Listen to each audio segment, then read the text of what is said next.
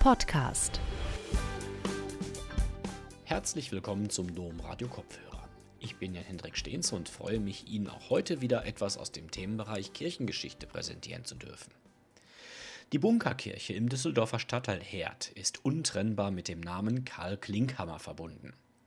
Der Kölner Diözesanpriester war für seine offenen Worte gegen das nationalsozialistische Regime bekannt geworden und war der erste katholische Geistliche, der bereits im April 1933 von den Nationalsozialisten in Schutzhaft genommen wurde. Grund dafür war eine Predigt, in der Klinkhammer Kritik am Nationalsozialismus geübt hatte. Nach mehreren Versetzungen und Verhaftungen kam der unbeugsame Priester nach Düsseldorf-Herd, wo Klinkhammer bis 1991 als Pfarrer wirkte und die dortige Bunkerkirche St. Sakrament schuf. Der Düsseldorfer Historiker Bruno Kammann hat eine Biografie über Karl Klinkhammer verfasst und setzt in seinem Vortrag drei Schwerpunkte, die die charakteristischen Eigenschaften und Handlungsweisen dieses Seelsorgers ausmachten. Dazu zählen seine soziale Einstellung, sein Engagement in der Ökumenebewegung Una Sancta und seine Opposition zum Nationalsozialismus. Seinen Vortrag Bunkerpastor Dr. Karl Klinkhammer wäre seine Spiritualität und Seelsorge heute noch zeitgemäß, hielt Dr. Kammern im Rahmen der Mittwochsgespräche im Dezember 2021 im Düsseldorfer Maxhaus. Gute Unterhaltung. Meine sehr verehrten Damen und Herren, Zunächst vielen Dank für die einführenden Worte, Herr Hensch. Und Sie haben schon einiges vorweggenommen, die drei Charakteristika, die ich behandeln will. Und deswegen fange ich auch sofort an mit dem Thema der soziale Karl Klinkhammer.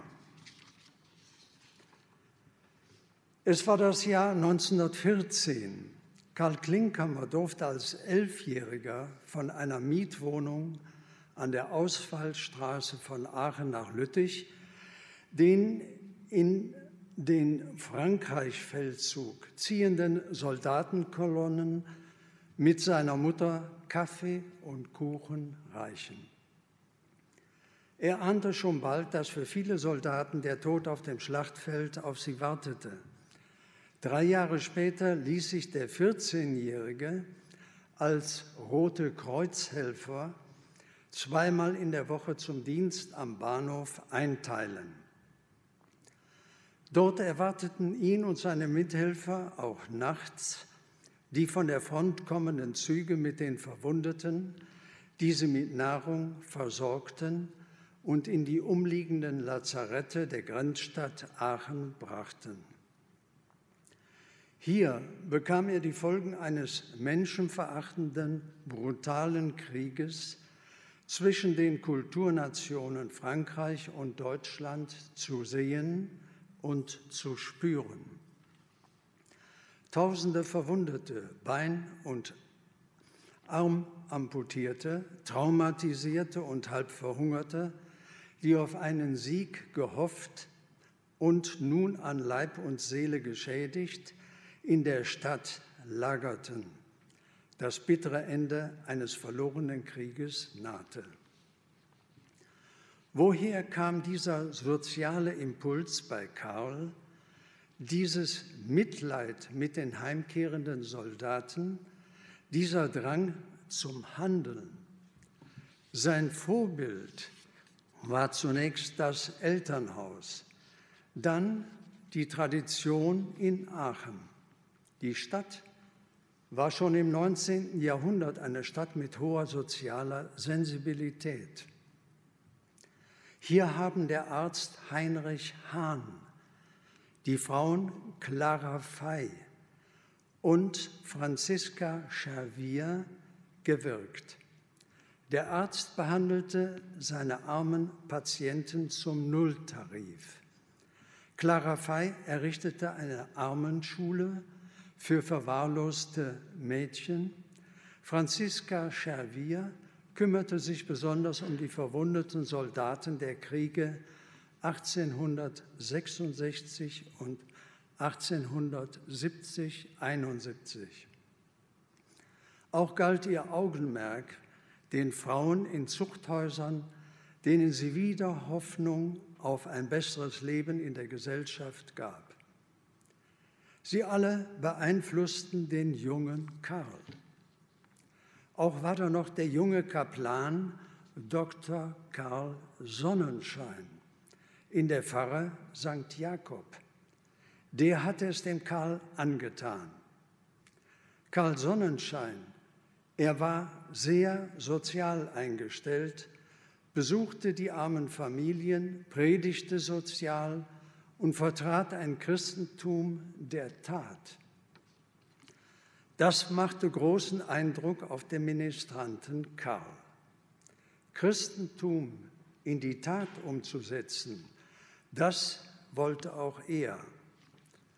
Als Primaner unterstützte er 1923 seine Familie, die durch Inflation und Ausbildung dreier Söhne, das Lehrergehalt des Vaters reichte hinten und vorne nicht, in finanzielle Schwierigkeiten geraten war. Indem er in den Ferien im Bergwerk bei Würselen unter Tage als sogenannter Schlepper die Kiploren, Hunde genannt, zusammenschieben und bedienen musste, um dadurch Geld zu verdienen. Aufgrund dieser sozialen Einstellung ist es nicht erstaunlich, dass sich Karl zum Theologiestudium entschloss und Priester werden wollte. Er hatte Glück, dass man ihn überhaupt zum Priesteramt zuließ. Denn schon als Seminarist hatte er einen Zeitungsartikel, die Schrift des Breslauer Kirchengeschichtsprofessors Josef Wittig, Titel Meine Erlösten in Buße, Kampf und Wehr, die Kritik an der Beichtpraxis der Kirche übte und schließlich zur Exkommunikation des Professors führte, vehement verteidigt. Nur durch Intervention seines geistlichen Vetters Diefenbach, der die Mutter des Erzbischofs seelsorglich betreute, bekam er unter der Auflage, bestimmte dogmatische Kapitel ein halbes Jahr durchzuarbeiten, die Zulassung zur Priesterweihe. Auch wurde er von sonntäglichen Fahrten von Bensberg zum Hochamt nach Köln in derselben Zeitspanne ausgeschlossen. Nach seiner Priesterweihe 1929 war er zunächst Französischlehrer am Gymnasium Opladen, sah sich aber völlig fehl am Platze und wünschte sich eine Versetzung zu einer Pfarre, in der er sozial wirken konnte. Das wurde die Pfarrei St. Johann Baptist in Essen, Altenessen. Dort stand der junge Kaplan 1931 großen Herausforderungen gegenüber. Umgeben von fünf Kohlezechen hatte der Kaplan fast nur mit Arbeiterfamilien zu tun, die besonders seit dem wirtschaftlichen Zusammenbruch im Jahre 1929 unter Arbeitslosigkeit und Armut litten. Die Sozialenzyklika Quadragesimo Anno von Papst Pius XI. 1931 erschienen, lieferten ihm die Argumente gegen die marxistische Ideologie. Sie fordert soziale Partnerschaft von Arbeitgebern und Arbeitnehmern, gerechte Arbeits- und Lohnbedingungen, Eigentumsbildung in Arbeitnehmerhand und weniger Staat durch das Subsidiaritätsprinzip. Mutig besuchte Klinkhammer die kommunistischen Versammlungen, diskutierte mit ihnen und bekam in einer Versammlung als Antwort einen Bierseidel an den Kopf geworfen, aber auch viel Beifall für seinen Einsatz für Kirche und Arbeiter. Nach der Lektüre der Schrift Mein Kampf von Adolf Hitler war der Ort seines Kampfes gegen ihn seit 1933 die Kanzel der Kirche. Er stellte klar, dass die Ideologie der Nationalsozialisten nicht vereinbar sei mit dem Glauben der katholischen Kirche. Das von ihnen, den Nazis, geforderte positive Christentum in ihrem 25-Punkte-Programm vom 24. Februar 1920 sei im Grunde eine Ablehnung des Christentums und der katholischen Kirche. Gegen die grassierende Armut in seiner Pfarrei richtete Klinkhammer eine Trinkhalle ein, in der sich die Familien mit Getränken und Lebensmitteln versorgen konnten. Das soziale Engagement Klinkhammers nahm aber ein jähes Ende. Als am Vorabend des 20. April 1933, in Klammern Hitlers Geburtstag, nach einer kritischen Predigt gegen Hitler die Nazis in der darauffolgenden Woche den Kaplan während eines Kommunionunterrichtes in der Kirche festnahmen, nötigten diese das Erzbistum Köln, den inzwischen als Roter Ruhrkaplan bekannten und beliebten Seelsorger nach Köln zu versetzen. Im November 1933 hatten die Nazis ihm als ersten katholischen Priester in Deutschland den Prozess in Essen gemacht, der mit einer Verurteilung nach dem Kanzelparagraphen und dem sogenannten Heimtücke-Gesetz und einer Gefängnisstrafe endete. Dem Erzbischof von Köln gelang es, Klinkhammer noch im selben Jahr frei zu bekommen. Seitdem an verschiedenen Stellen in Meitingen bei Augsburg, Waldfischbach bei Speyer, in der Diözese Speyer und Köln als Journalist und Seelsorger tätig, konnte er nach diesem Existenzbruch in Essen sein soziales Engagement nicht mehr im gewünschten Maße fortsetzen.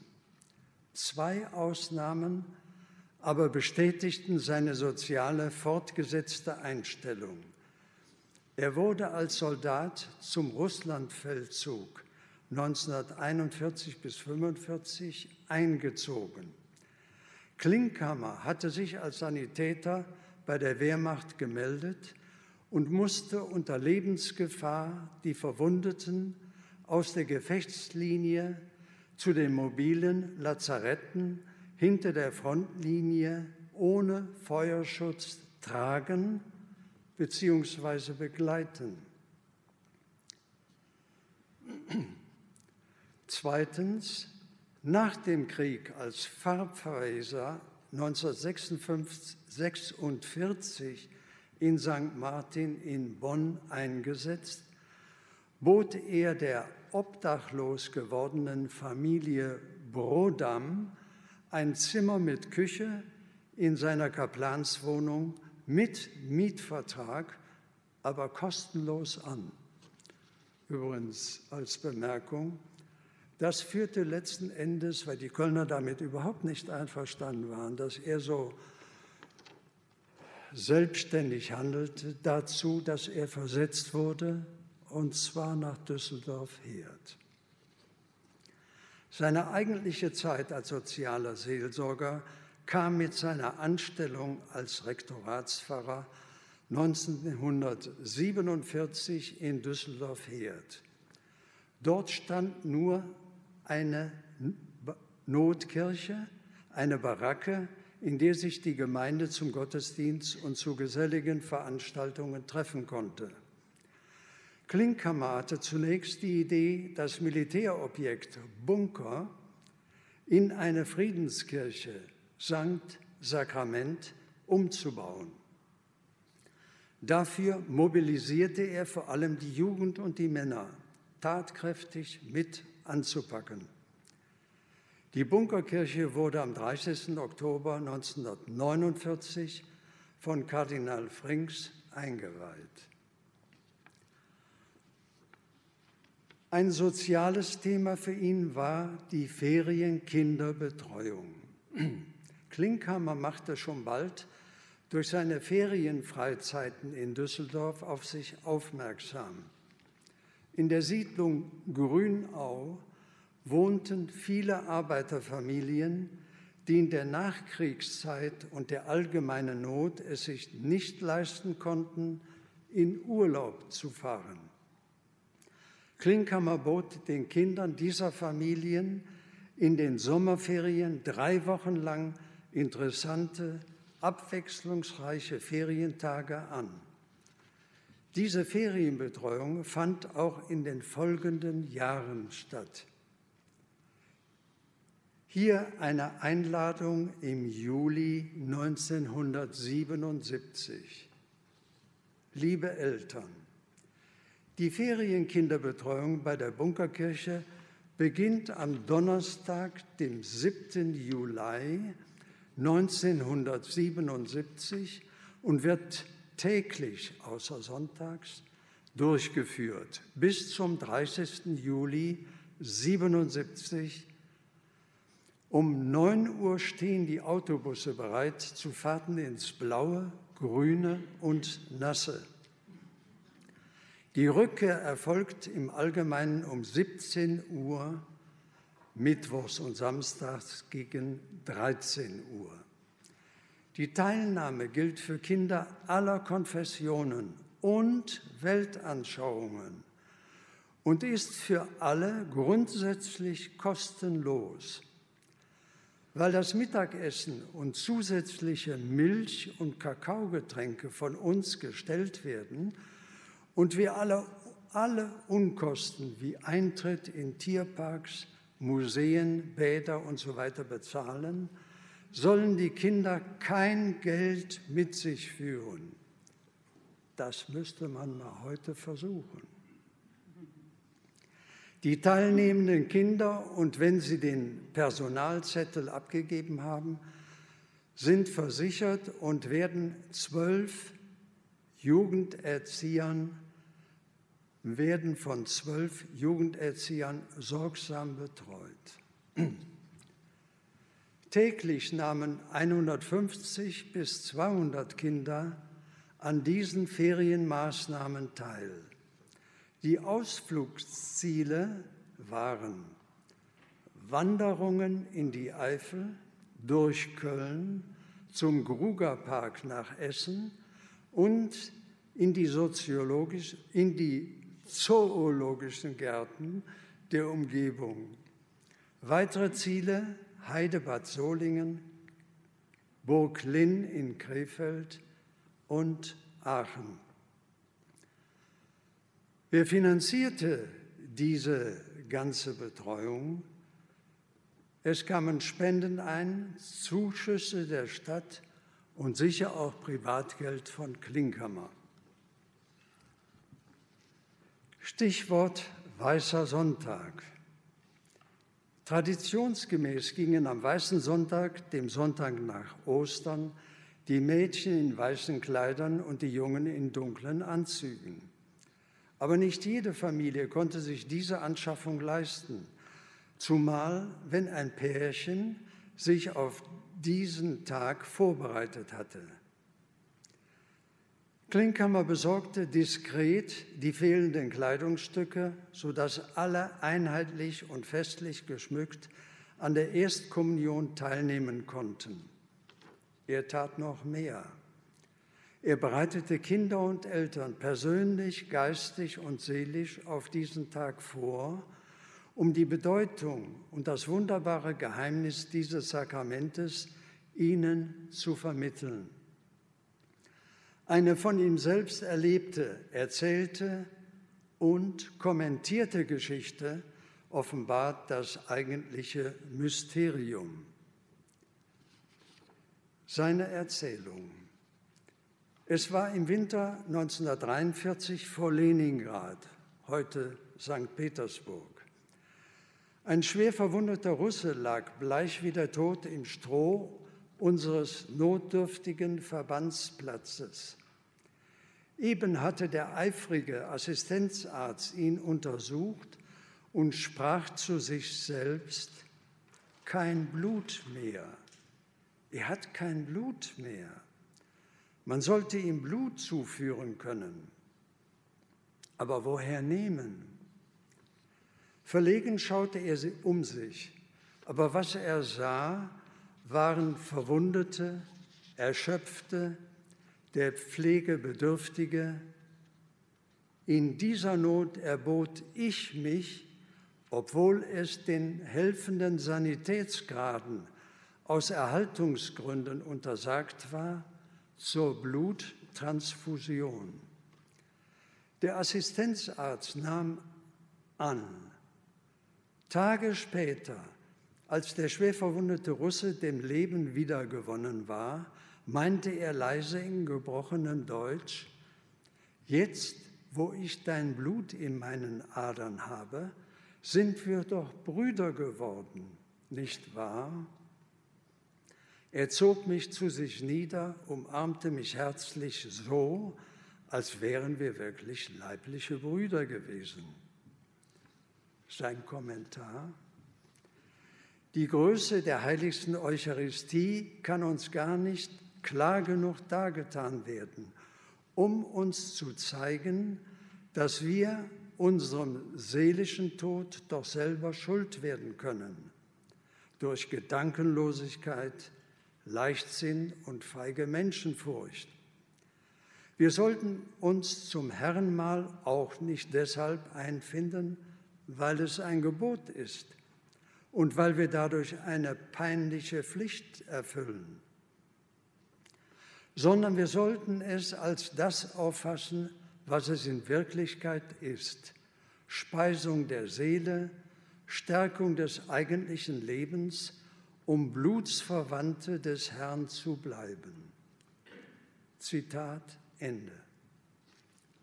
Sozusagen als Nachbereitung der Erstkommunion diente die mit aller Pracht vorbereitete und vollzogene Fronleichnamsprozession nicht so sehr als Bekenntnis zu Christus wie während der Nazizeit, sondern als innerstes Geheimnis unseres Christseins, das wir der Welt betend verkünden wollen, wie es der große Theologe Thomas von Aquin zum Ausdruck bringt in seinem Hymnus Gottheit tief verborgen, betend nah ich dir. Der Ökumeniker Karl Klinkhammer. Ausgangspunkt und Anlass ist wiederum der verlorene Erste Weltkrieg 1914, 18 der Katholiken und Protestanten im gemeinsamen Kampf auf den Schlachtfeldern im Westen zusammenbrachte, wo nicht mehr ihre Konfessionsverschiedenheit zählte, sondern ihr Menschsein und ihre Kameradschaft die entscheidende Rolle spielte. Männer wie Max Josef Metzger, Romano Guardini und Matthias Laros kämpften in der Una Sancta Bewegung für eine Annäherung der Konfessionen, eine Überwindung der religiösen Spaltung in Deutschland, die quer durch die Familien ging und arbeitete hin auf die Einheit der Christen gemäß dem Christuswort, ich bete für euch, dass alle eins seien, wie ich und der Vater eins sind. Das Streben nach Einheit der Christen geschah organisatorisch vor allem in Genf, wo sich über 300 christliche Konfessionen trafen, die miteinander um die Einheit diskutierten und beteten. Die katholische Kirche stand zunächst diesen Bemühungen abwartend gegenüber. Dies änderte sich in Deutschland schlagartig, als 1958 ein Buch des Religionslehrers Heinz Schütte erschien, das Karl Klinkhammer am 18. November 1959 in der Rheinischen Post unter der Überschrift Erwartungen zum ökumenischen Konzil, Gedankenstrich, um die Wiedervereinigung im Glauben groß herausstellte. Damals war mit der Ankündigung eines Konzils durch den 1958 neu gewählten Papst Johannes dem 23. noch der Wunsch, in Deutschland zumindest, nach einem Unionskonzil der christlichen Kirchen verbunden, der aber bald der Vorstellung weichen musste, dass man zunächst einmal Hausputz der Kirche in der Kirche selbst halten musste. Karl Klinkhammer sah in Heinz Schütte einen Geistesverwandten und kooperierte mit ihm. In der Folgezeit erwuchs aus dieser Verbindung eine tiefe Freundschaft. Das Thema Unionskonzil griff Klinkhammer bereits 1960 freudig auf und verfasste eine Schrift mit dem Titel Gespaltene Christenheit. Darf das sein? In der er seine Vorstellung von Ökumene einem breiten Publikum vorstellte. Diese Schrift wurde auch ins Italienische, Englische und Französische übersetzt und bei Beginn des Zweiten Vatikanums 1962 bis 65 der erlauchten Bischofsversammlung in klassischem Latein unter dem Titel Considerationes ad Concilium Vaticanum Secundum zugesandt. Wie stellte sich Klinkhammer die Wiedervereinigung der christlichen Gemeinschaften auf der Grundlage von Wahrheit, Freiheit und Liebe unter dem Kreuz des Herrn vor? Er fasst zum Thema Ordination, also Priesterweihe, seine Vision zusammen und schlägt vor. Zitat, eine gegenseitige Handauflegung der Kirchenleiter der getrennten Gemeinschaften für sich und die ihnen anvertrauten als Zeichen der Versöhnung und um zu ergänzen, was für viele Getrennte objektiv mindestens ungewiss war. Selbstverständlich soll und kann dabei eine erfolgte und gültige Ordination nicht wiederholt werden. Aber da die Handauflegung unter Gebet in der Absicht der Versöhnung, der vergebenden Liebe, des Friedenswunsches und des Segens Christi der Ordination erfolgen kann, so würde von der vielfältigen Gnade jedem das zukommen, dessen er empfänglich ist Dazu Weitergabe der Handauflegung in der genannten Intention an die untergebenen Kirchendiener. Damit wäre vieles auf einmal anders. Man stünde sich brüderlich gegenüber. Der Protest einerseits, die Bezeichnung als Heretiker andererseits entfielen.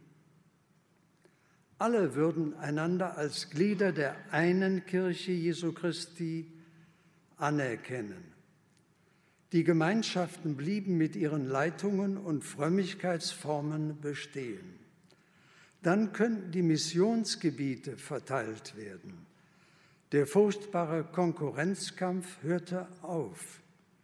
Ehen zwischen Partnern verschiedener christlicher Gemeinschaften könnten in der einen oder anderen Form geschlossen, die Kinder in der einen oder anderen Form erzogen werden. es bestünde ja Einheit in der Wahrheit. Zweifellos ist das eine visionäre Sicht der Ökumene. Aber ohne diese Visionen kommen wir auch nicht zu realen Ergebnissen.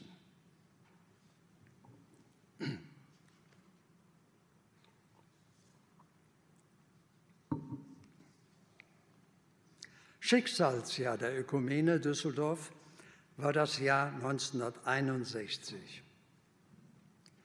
Pastor Klinkhammer wurde in diesem Jahr Stadtmännerseelsorger und gründete im gleichen Jahr die Mittwochgespräche als Forum der geistigen Auseinandersetzung in Kirche und Gesellschaft.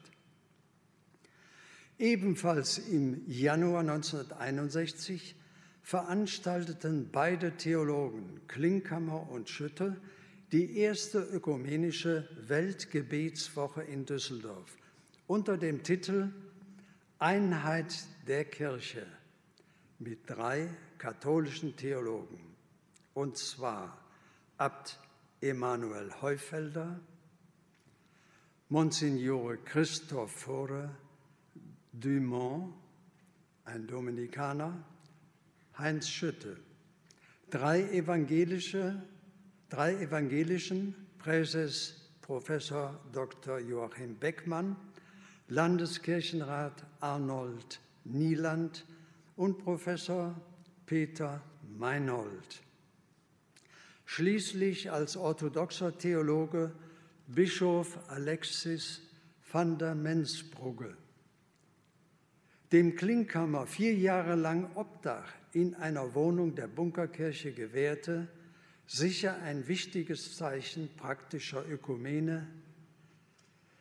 Die Referenten und ihre Vorträge zu ökumenischen Fragen fanden beim Publikum und Presse ein gutes Echo.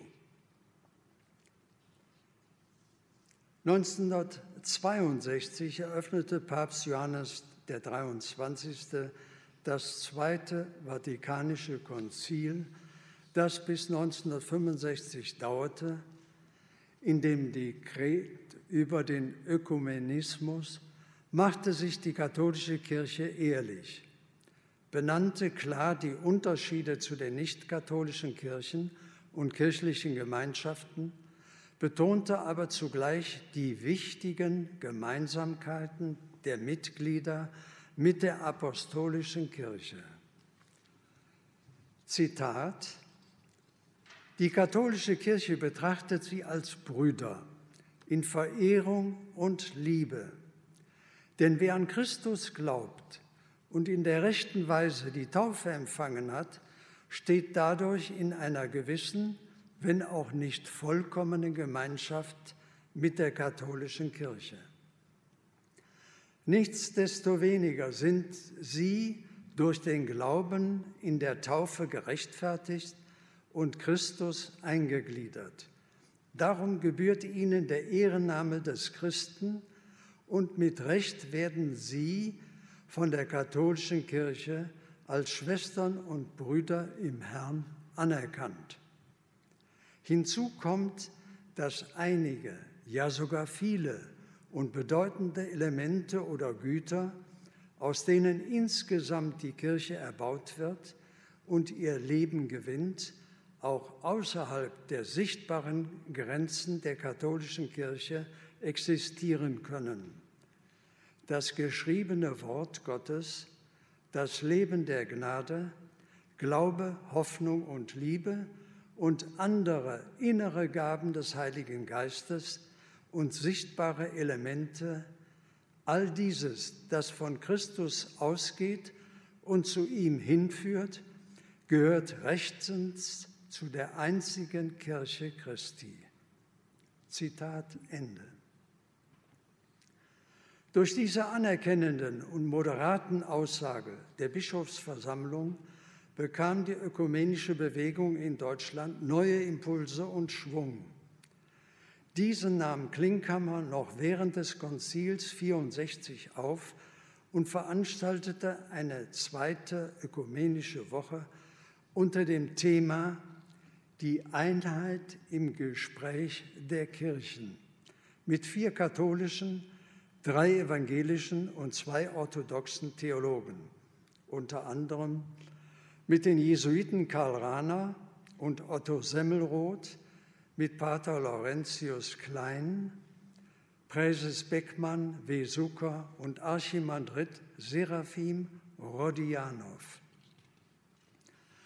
Höhepunkt nach dem Konzil war die dritte ökumenische Woche 1967 mit dem Titel Die Kirchen nach dem Konzil.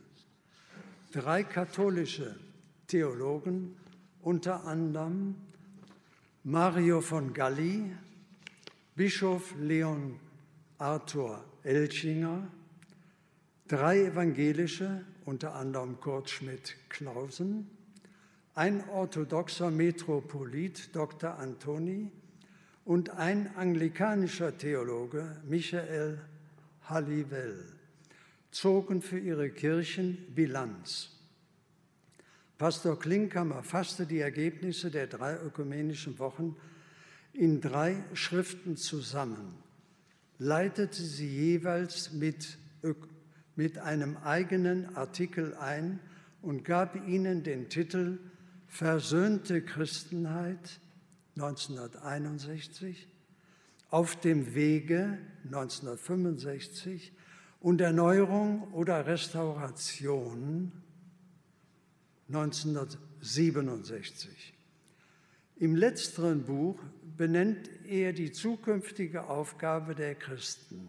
Zitat, Begegnung in der Liebe ist die unumgängliche Voraussetzung für die Wiedervereinigung der Christen in der Wahrheit des Glaubens. Zitat Ende.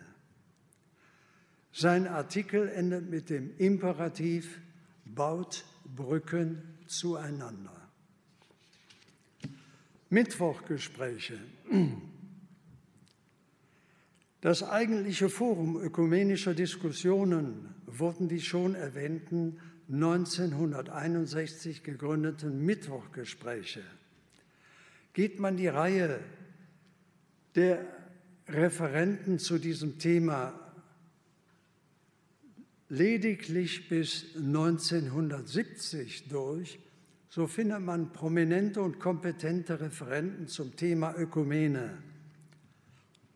Ich nenne einmal die Namen Thomas Satori, Heinz Schütte, Erzbischof Christotomos Konstantinidis, Pater Mario von Galli, Johannes Düsing, Bischof Alexis van der Mensbrugge, Professor Heinz-Robert Schlette, Professor Georg Scherer, Professor Peter Meinhold, Professor Uta Ranke-Heinemann, Professor Paul Werner Scheele, Bischof Leon Arthur Elchinger, Pater Laurentius Klein, Professor Peter Lengsfeld, Professor Walter Kasper. In der Nachfolgezeit des Konzils ging es nunmehr um die Umsetzung der im Zweiten Vatikanum erarbeiteten praktischen Vorschläge und Beschlüsse. Gleichwohl nahmen auch nach dem Wechsel in der Moderation von Karl Klinkhammer zu Professor Dr. Waldenfels ökumenische Fragen einen wichtigen Platz in der Themenreihe der Mittwochgespräche ein, wie zum Beispiel die verschiedenen Amts- und Eucharistieverständnisse in den Kirchen, die bis heute ja kontrovers sind. Zum Ende dieses Kapitels möchte ich auf einen kleinen ökumenischen Impuls aufmerksam machen, der von Klinkhammer ausging. Ich meine, das Ökumenische Kirchencenter in der 1971 neu eröffneten Messe in Stockholm, inspiriert von der Messe in Hannover. Dort gab es bereits einen Raum der Stille und Erholung. Regte Klinkhammer gleich beim Neubau der Messe ein Zentrum an, das der Ökumene und Begegnung dienen sollte.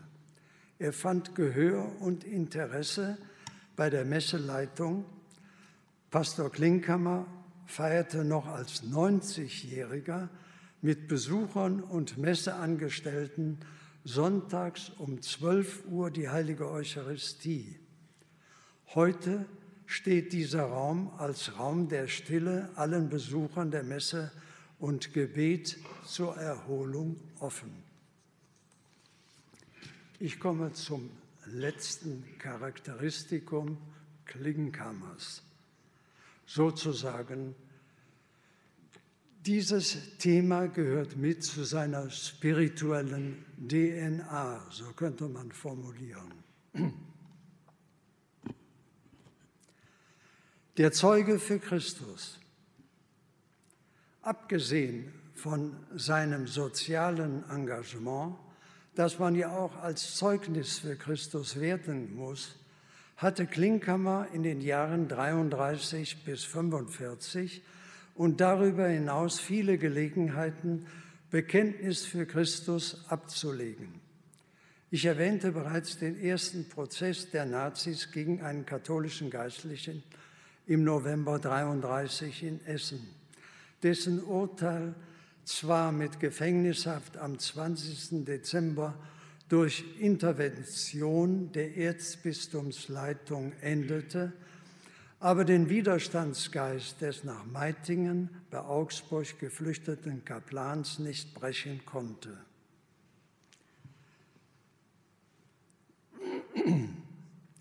Als Redakteur der Zeitschrift Christ Königsbote nahm er weiterhin Stellung gegen den Mythos des 20. Jahrhunderts, ein Machwerk des Chefideologen der Nazis Alfred Rosenberg und gegen die Indoktrinierung der Jugend durch Baldur von Schirach.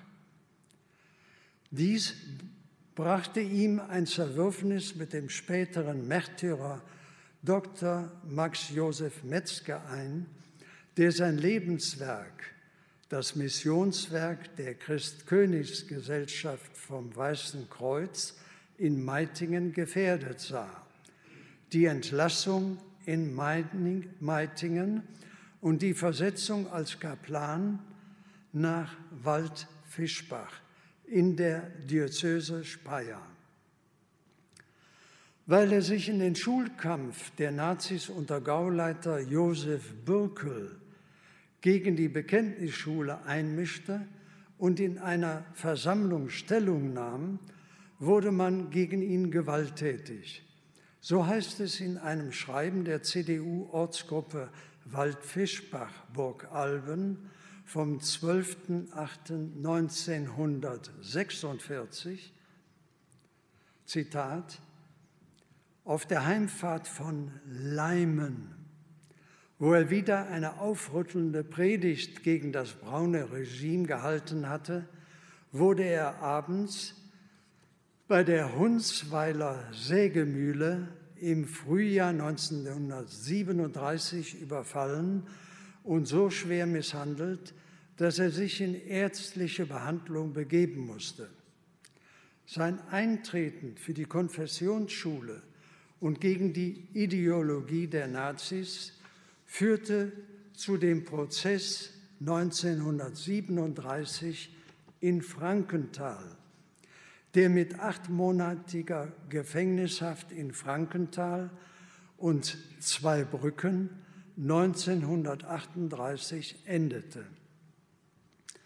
Auch in der Zeit von 1938 bis 1941 als Kaplan in St. Pantaleon, Köln, war Klinkhammer den Nachstellungen der Nazis ausgesetzt.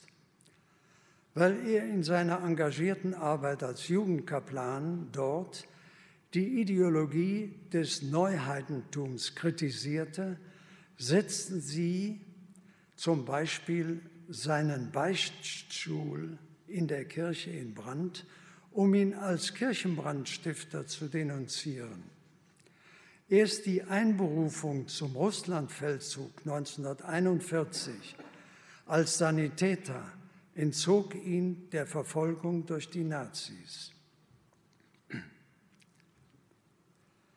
Nach dem Zweiten Weltkrieg stand Klinkhammer 1951 im Zusammenhang mit dem Film Sünderin im Mittelpunkt des öffentlichen Interesses. Er habe Stinkbomben während einer Vorstellung des Filmes in Oberkassel geworfen. Tatsächlich hat Klinkhammer eine sogenannte Stinkbombe, die aus Zelluloid mit Zeitungspapier umwickelt bestand, von einem Mitarbeiter anzünden lassen und dann ausgetreten, um symbolisch anzudeuten, dass der Gestank dieser sogenannten Bombe nicht nur die Luft, sondern auch die Gesellschaft verpestete. Der eigentliche Stein des Anstoßes für Klinkhammer war nicht die Nacktszene von sieben Sekunden, wie ihm unterstellt wurde, sondern was zunächst übersehen wurde, dass der Drehbuchautor Gerhard Menzel und der Regisseur Willy Forst zwei Nazi-Filmmacher waren, die mit den alten Themen wie Euthanasie, Suizid und Prostitution wieder ins Geschäft kommen wollten.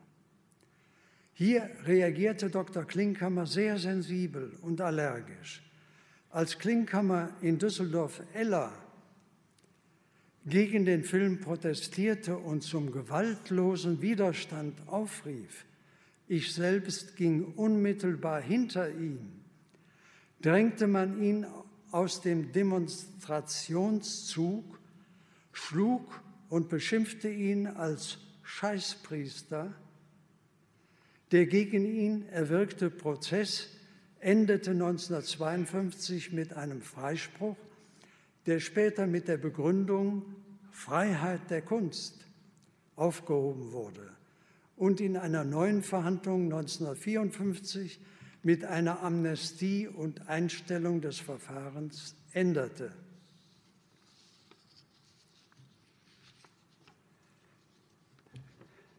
Ich komme allmählich zum Schluss. Wenn es noch eines weiteren Beweises, eines Zeugnisses für Christus bedarf, so soll hier Karl Klinkhammer selbst zu Wort kommen. Anlässlich des Katholikentages 1983 in Düsseldorf hielt Klinkhammer bei der Bußwallfahrt der Männer vor dem Passionssonntag eine Predigt, in der Zeuge Klinkhammer sich selbst, sein Denken und sein Handeln offenbarte. Wir hören jetzt einen Ausschnitt aus dieser Predigt. Meine verehrten Herren, aber besser darf ich wohl sagen, meine lieben Brüder in Christus. Das Kreuz lässt sich nicht isolieren wir erinnern uns des Bildes Christus in der Kälte. Das Bild ist grausam. Einer wird zusammengedrückt, wird erdrückt, wird zerquetscht. Der Druck der Kälte nimmt ständig zu. Das Ende des Gefolterten ist abzusehen. Wir sind gewohnt, in diesem alttestamentlichen Bild den gekreuzigten Heiland zu erkennen. Die Gottesknechtstexte aus dem Buch Jesaja deuten auf Jesus hin. Und wir sehen in der Kelterpresse das Karfreitagsgeschehen. Auf Golgatha blutet Jesus aus. Und doch ist es nicht nur Christus, der hier leidet.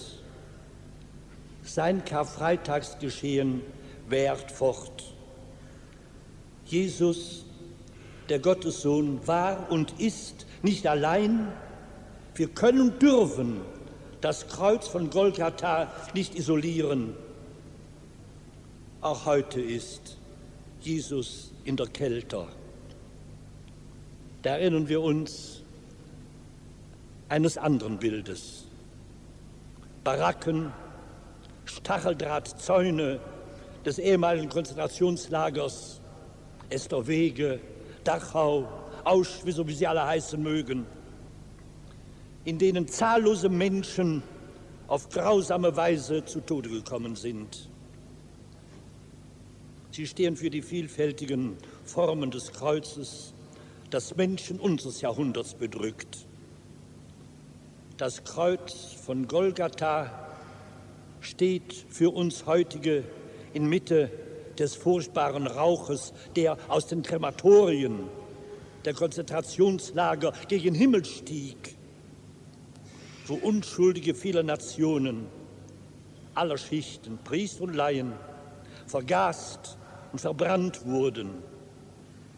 Sie alle, Knechte Gottes, Gottes Knechte, die ein stellvertretendes Leiden tragen mussten. Und so rücken diese beiden Bilder zusammen. Christus in der Kälte des Jesajas und des Jeremias, Christus an der Kälte des Kreuzes auf Golgatha. Keine bloße Nachempfindung eines Geschehens aus ferner Zeit, sondern Deutung des Leidens jeder Zeit. Christus und sein Leiden ist kein Einzelschicksal geblieben. Der Gekreuzigte war durch Jahrhunderte gleichsam umgeben von anderen Geisteln der Menschheit, auch von Hunger, Krankheit, Unterdrückung. Die Methoden haben sich gewandelt und sind doch im Wesen das gleiche geblieben. Dornenkrone, Fesseln, Arena, Kreuz bis zum Gefängnis und Zuchthaus. Lager, Wachtürme, Stacheldraht, Zwangsjacke, Folterstuhl, Fallbeil, Strick, Gaskammer was es da alles für Grausamkeiten gibt. Vor 50 Jahren haben die Bischöfe in einem Wort zum 30. Januar geschrieben. Da begann dieses unselige Unrechtsregime, die schreckliche Epoche. Es wird daran erinnert, dass zwei fundamentale Tatsachen, Missachtung der unverletzlichen Rechte der Einzelnen und der Völker und Verweigerung persönlicher Mitverantwortung und Leuchtung eigener Schuld zu beachten sind. Und dann schreiben die Bischöfe wörtlich, wir wissen, dass es auch in der Kirche Schuld gegeben hat. Viele Glieder der Kirche ließen sich in Unrecht und Gewalttätigkeit verstricken. Wir sind dankbar dieses Bekenntnisses das Herr Stadtdechant eben schon in dem Konfitior für uns alle abgelegt hat und das uns eigentlich erst befähigt, nicht um Rache zu üben oder sich zu rechtfertigen, das uns erst befähigt, dieses Gedenken vor 50 Jahren würdig zu begehen. Es wird sogar gesagt von den Bischöfen, das Vorbild tapferer Zeugen, die sich selbst zum, bis zum Letzten eingesetzt haben, nimmt uns in Pflicht. Wenn er noch fragen sollte, weshalb wir immer wieder des unseligen Geschehens gedenken, dann habe ich hier das Wort der Bischöfe, das besagt, das Vorbild tapferer Zeugen von denen der Kreuzjang hier in der Ausstellung zeugt, nimmt uns in Pflicht. Es ist freilich da etwas, das mich bedrückt und gestattet mir, dass ich das freimütig ausspreche. Es wird dann gesprochen von einem direkten Weg der offenen Konfrontation, den einige gegangen sind. Es wird aber auch der andere Weg, der indirekte Weg, der Vorsicht und der Überlegung und der Diplomatie, der wird auch gesagt. Und es wird dabei sogar auf die Heilige Schrift verwiesen, nämlich auf den ersten Petrusbrief. Seid also besonnen und wachsam. Es werden dann später einige Wegemarke uns gegeben. Menschenwürde, Lebensrechte, Rechtsordnung des Staates, Sorge um das Überleben der Menschen und so weiter. Wird ja von wirtschaftlichen, sozialen Eigeninteressen gesprochen. Ich weiß nicht, ob das diesen mutigen Märtyrern des Dritten Reiches gerecht wird, jetzt in diesem Augenblick an das eigene Wohl zu denken. Verzeih mir, dass ich die Kritik übe. Es wird dann weiter gesagt, wir brauchen die Tugend der Klugheit, nicht Träume. Gut, dann nehmen wir es auf uns, dann waren wir eben unklug. Ist ja auch gesagt worden, konnten sie wieder den Mund nicht halten, waren sie wieder unklug gewesen? Aber lassen wir das. Steht wohl auch da. Die Tugend des Maßes. Ja, was ist denn das Maß, wenn Menschenleben unschuldig vernichtet wird? Was ist Maß, wenn Menschen der Freiheit beraubt werden, weil sie die Wahrheit sagen? Es wird dann wohl auch gesprochen von der Tugend der Tapferkeit und der Gerechtigkeit gut.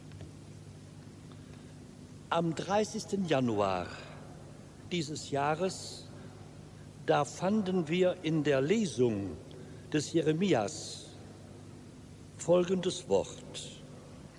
Der Prophet spricht, noch ehe ich dich im Mutterleib formte, habe ich dich ausersehen. Noch ehe du aus dem Mutterschoß hervorkamst, habe ich dich geheiligt zum Propheten. Für die Völker habe ich dich bestimmt. Und jetzt kommt es.